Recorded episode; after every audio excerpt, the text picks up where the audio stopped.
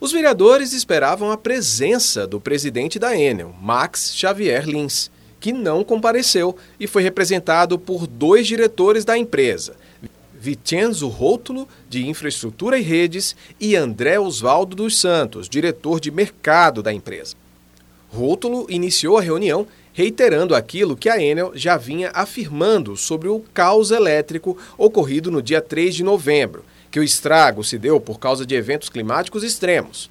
Alegou que a demora do serviço se deu por causa das mais de duas mil quedas de árvores na cidade e ressaltou os esforços feitos pela empresa na ocasião para restabelecer a eletricidade. Ao todo, somando as equipes de campo e outros setores da empresa, mais de 5 mil funcionários estavam envolvidos na operação de contingência. Mas falando sobre funcionários, Rótulo admitiu um corte de 36% do quadro de colaboradores da empresa no estado de São Paulo nos últimos anos. O total dos colaboradores interno e externo da Enel no 2018, quando assumimos a companhia, eram uh, 7.367, assim como uh, respondemos na oitiva que passamos para vocês. E no 2023 estamos em 3.800. Se focalizamos na parte operacional mesma, ou seja, a equipe em campo, este número uh, não mudou, basicamente ficou constante uh, ao longo dos anos, mudando simplesmente mix entre interno e externo. Redução esta que foi questionada pelo relator da CPI, vereador Jorge Wilson Filho, quando da ocasião do caos elétrico em novembro é, que com o caos todo que aconteceu no dia 3 de novembro, o cálculo básico de vocês aí seriam ter 30 mil colaboradores. Está certo que isso é um, um caso que aconteceu é, atípico, mas assim, se você já percebe que existe uma defasagem é, no número de colaboradores ali para que se atenda a demanda com mais eficiência, o porquê ainda é, reduzir ao invés de, de repente, é, é, transferir o setor ali, você ter uma equipe maior? O que queria destacar é que aquela redução, de fato, não impactou na parte operacional e Ainda mais, conseguimos melhorar os indicadores em função dos investimentos. Com a mesma equipe em campo, próprio terceiro melhorou em função da tecnologia aplicada. O que sim aprendemos é comunicar mais, ter contratos que permitem uma ativação rápida de 1200 e de fato atuamos assim no dia 18 e 19, foi algo positivo. Vereador Jorge Wilson Filho.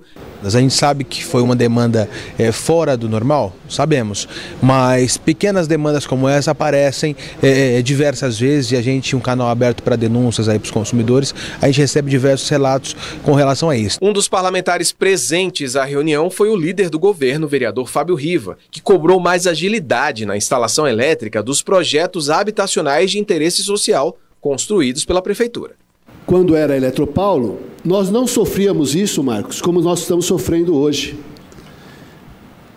As respostas eram imediatas, e é essa resposta que eu quero que, se Vossa Excelência puder nos dar hoje, porque um dos loteamentos era para começar este ano, tem que começar esse ano, que foi o que nós combinamos. E até agora não começou.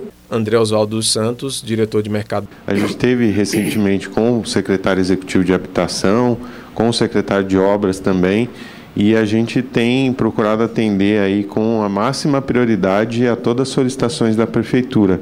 Esses casos específicos aí a gente pede para que o senhor passe é, para a gente, né? Se já tiver, a gente vai é, tratar aí com a maior celeridade possível. O ressarcimento aos clientes que sofreram algum prejuízo no episódio do caos elétrico do mês de novembro também foi cobrado da Enel. Qualquer caso né, que tenha de queima de aparelho né, ou algum dano causado pela rede elétrica na casa do, do nosso cliente, ele pode entrar em contato e a gente tem ali um prazo é, para atender esse pleito de 45 dias, mais ou menos, tá? É uma média, porque tem várias situações. Com relação a outros danos né, não elétricos, não está previsto na resolução que a gente faça nenhum tipo de ressarcimento. Vereadora Luna Zaratini. A gente precisa garantir e pressionar que essa empresa arque sim com ressarcimento de danos morais, danos materiais que todas as pessoas perderam. São milhares de pessoas que tiveram uma série de danos. E já que o presidente da Enel não compareceu à CPI pela segunda vez, o convite virou uma intimação e ele será obrigado a comparecer à primeira reunião da CPI, prevista para acontecer no dia 8 de fevereiro.